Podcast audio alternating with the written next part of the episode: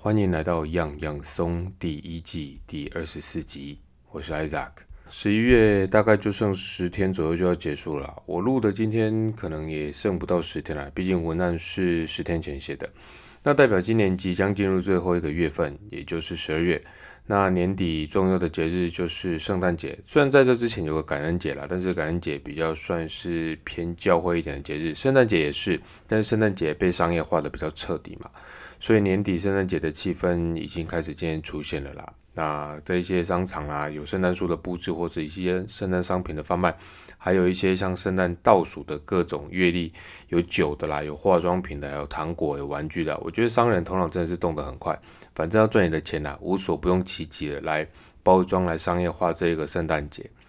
好，那关于圣诞节的一些事情呢，我同事有传给我一个新北圣诞城的连结哦，这好像是一个蛮盛大的活动啦。今年好像还有标榜说有一些迪士尼的主题嘛，那里面照片很多，看起来很不错。但是有一个问题就是人更多，那照片拍下去就黑压压的一片人头海这样子。所以虽然说重点还蛮吸引人的，我也会想要带小朋友去看，只是我一直在犹豫了，因为那些黑压的人头就让我觉得有一种群聚感染的可怕。虽然说台湾目前我们的防疫做的还蛮好的。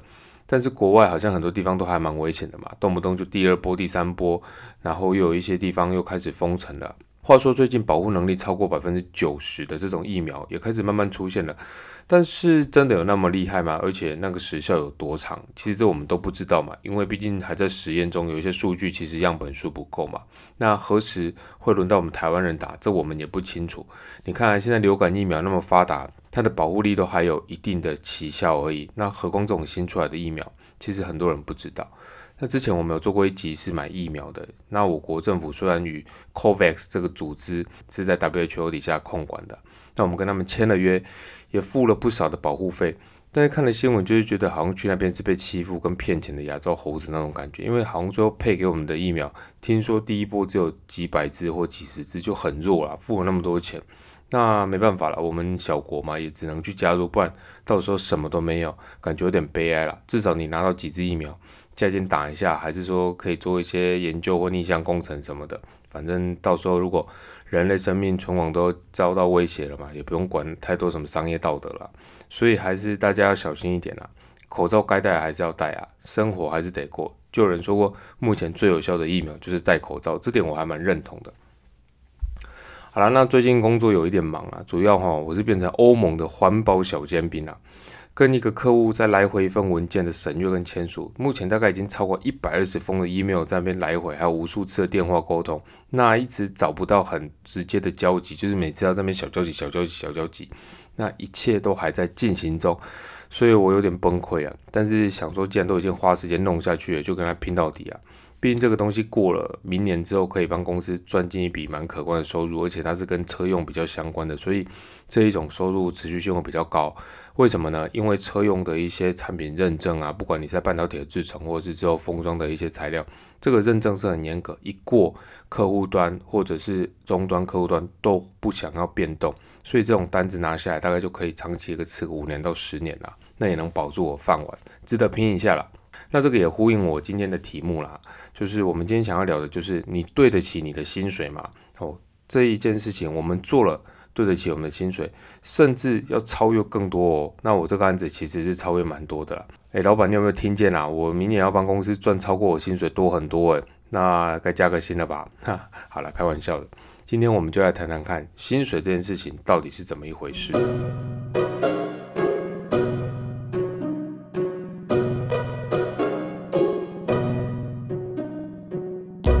这个礼拜身边的朋友大概多少还有在聊一点低居近二十 percent 的加薪啊，但是结论很简单，大家有空多看看新闻或者一些网络的讨论串，就是一个成语“朝三暮四”就可以解释完毕的，它就是薪水跟分红的挪移啦，所以就是没有太大的变动。当然，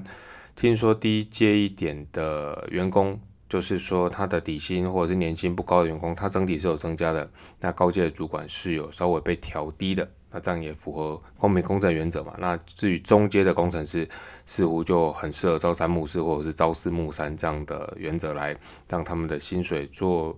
每个月比较大幅度的增加可以应用，那分红就会相对被扣少一点。好，那当然也会有人很羡慕的跟我说，哎，人家至少里面朝三暮四，三跟四加起来有七耶，那我可能是朝一暮二，我加起来薪水只有人家一半啊。所以动不动网络上就会有那种十万青年十万干想要加入 GG 救台湾这样子。每次我去洽工的时候啊，就会在 DG 金的大厅看到超多脸上略带紧张的面试者坐在那边，大家都非常想要这份吸引人的薪水。不知道你满不满意你现在的薪水啦？我们今天就要特别来聊一下，当你想要有更多的薪水的时候，你自己有没有那个能力？或者现在你根本就已经有点变成薪水小偷了，还在那边好高骛远了？我想用一个股票的例子来说哈，有一个名字叫做本益比，现在大家应该都很厉害啦，因为今年几乎是全民参股嘛，不管你买多买少了，而且很多人都赚了钱。那我就是那个比较衰的，没赚钱就算了，还赔钱来套牢，就是可能对投资没有什么概念啦，也没有什么运气啦，就算了。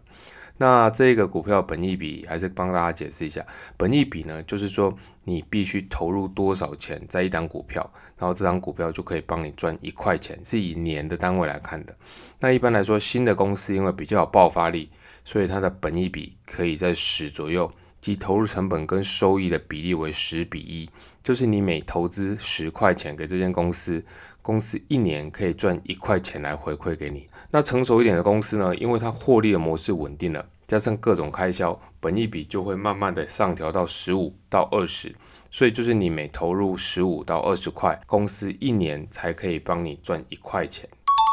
介绍完这些概念呢，我们就回到人才与专案管理上面。这个观念是通用适用的。如果今天你是一个老板呢，你会希望找到一个低本益比还是高本益比的人来帮你做事呢？那老板当然回答说，当然是低本一比啊，最好是小于一或者是一左右那一种。我花一块钱，他可以赚到超过我给他的薪水，甚至更多，这样才划算啊。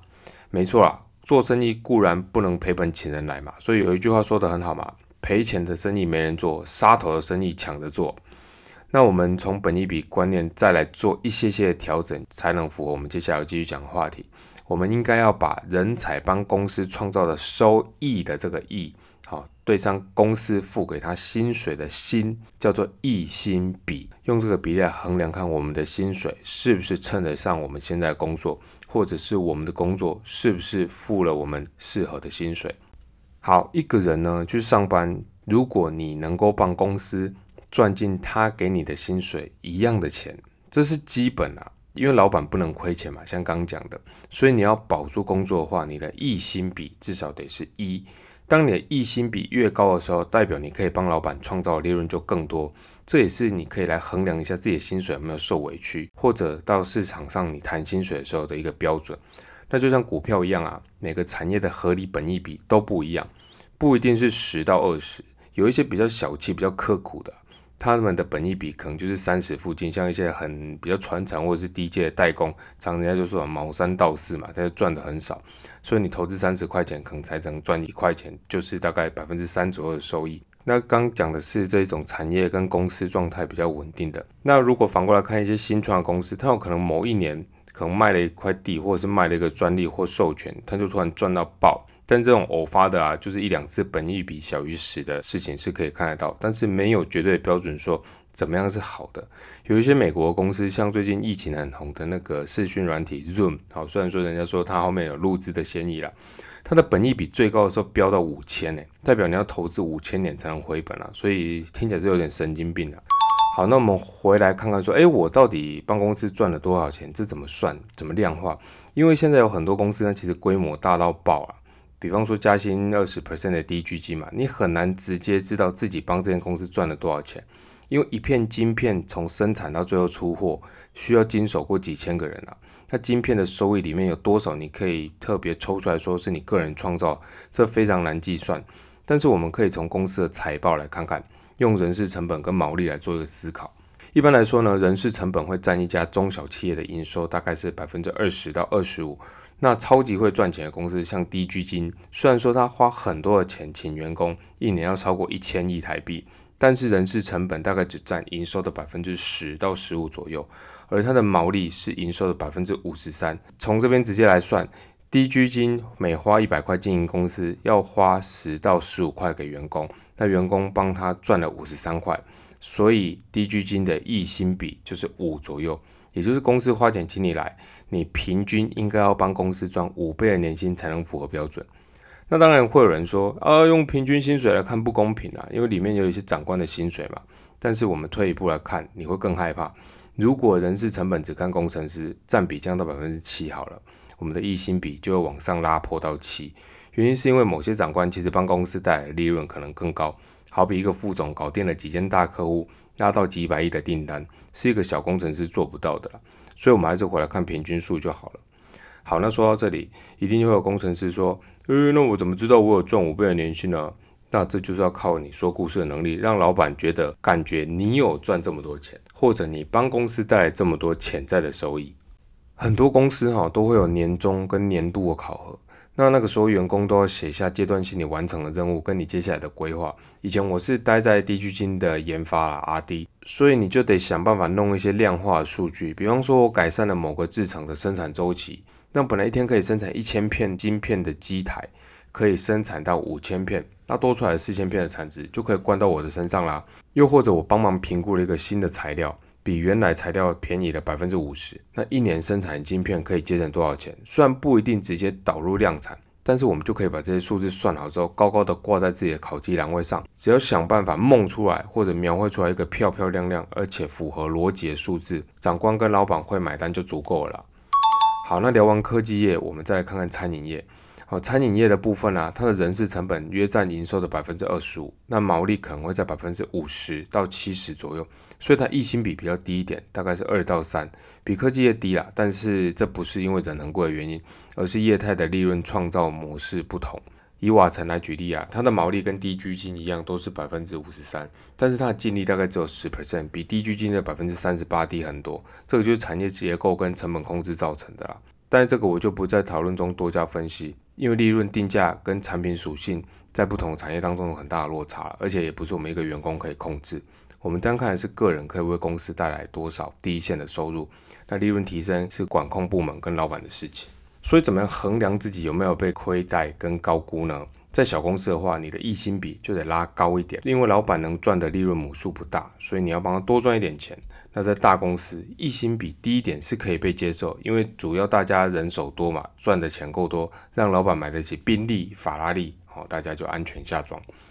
非常建议大家检视一下你现在自己的溢薪比啊，跟同行比比看啊。如果委屈了，就好好去争取。那不小心拿多了，有薪水小偷之嫌的话，你就要好好思考一下该怎么充实自己，跟努力一下。但请记得哦，我告诉大家分析的手法是个概率的方式，主要还是看你能不能量化你自己为公司带来的收益，这就要靠你自己下功夫去思考了。毕竟很多东西都得靠数字来做评断，特别是那些无形的贡献，你刚刚想想看怎么把它具体化出来。好比说你是团队内的开心果啊，有点像那种篮球比赛精神支柱，或者是团队游戏里面可以被动加成队友能力的祭司啊、圣战士啊，你还是得想想看怎么把他们被你加强的贡献与增加精神力跟你绑在一起，有意无意的让老板知道你的重要性，之后才有加薪升职的谈判筹码。那下一段我们再花一点时间来谈谈看，这样的观念还能管理什么？聊完对上对公司的薪水衡量。我想，在我们手上的专案管理，同样可以用这个一心比原则，评估一个专案值不值得展开跟进行。因为有时候啊，当我们手上已经满满都是案子的时候，有些是你自愿要做的，有些是老板塞的。那这时候突然就会有一些阿萨布罗客户跑来要找你开案，到底你要不要跟他们玩呢？或者是你的状况有点相反，闲的有点没事做，那想要去提案，那脑中有五六个想法，该选哪一个去跟老板提，比较有机会成功了。第一部分，我会先建议你评估一下自己同时可以执行案子的能力。有些人可以执行十，有些人可以同时执行十个，有些人可以五个，但有些人只能三个。所以要衡量总量，让自己最大化的为公司赚钱，主要就是凑满刚刚一心比的总额。小案子贡献的营收或许不高啦，但是结案的速度可能很快。一下子就可以把业绩入袋，用量累积来取胜。那大案子难度高，花费的精神时间也多，但是一个大案子可能可以打五个甚至十个小案子，这时候就可以考虑一下大小案分配的比例，可能是一比三或者是一比五。那这还是看个人的能力，啊主轴还是案子带来每年的营收跟你薪水的比例是多少。一般来说，最好是能够养活你自己嘛，因为你这样一心比常符合一，然后再帮公司赚钱是更好。一年的业绩总额，或者是你在如果研发部门专案贡献的理想收入，至少是要你薪水的二到五倍，这才符合刚刚讲的人事成本的原则。小案子的话，我们就可以抓一个小案子，可能是我们总薪水的零点五到两倍。那大案子的话，就需要在两倍以上。那万一你很衰，遇到那种很鸟很鸟，然后预期营收爽了很烂的，那就不要浪费时间了。因为你花费的精神跟努力收进来的钱不成正比的话，第一个会被老板觉得你在浪费时间，第二个其实也是在消磨你自己的能力跟人力。那这些东西其实没有一定的标准啊，一样，我只是把观念跟你分享。每个产业有适合的方法跟权重，你可以去看看那些很成功的同业或者是老板们定下来标准，然后再去换算看看怎么样比较合理。好，希望这些思考对大家有一些帮助了。我还是要重申，关于你的工作适用的实际的数字跟范围啦，这个部分还是要看你的行业跟公司状况来衡量，没有绝对的值是什么。但对于你向往的公司，你可以在一些公开发钱数字上去做计算。当你可以 offer 更高的获利给那间公司，我想对方没有理由不会想要来挖角或录用你。好，这是一个负负得正，就是对方一定千方百计想要来挖角你了。那你也可以在面试的时候将你专案占比跟分析模式拿来用，相信这一定有加分的效果。那如果你是想要留在原来公司的人呢，也可以让自己理清楚哪些案子啊很烂该收一收，而该怎么样开一个更有潜力案子让你更上一层楼。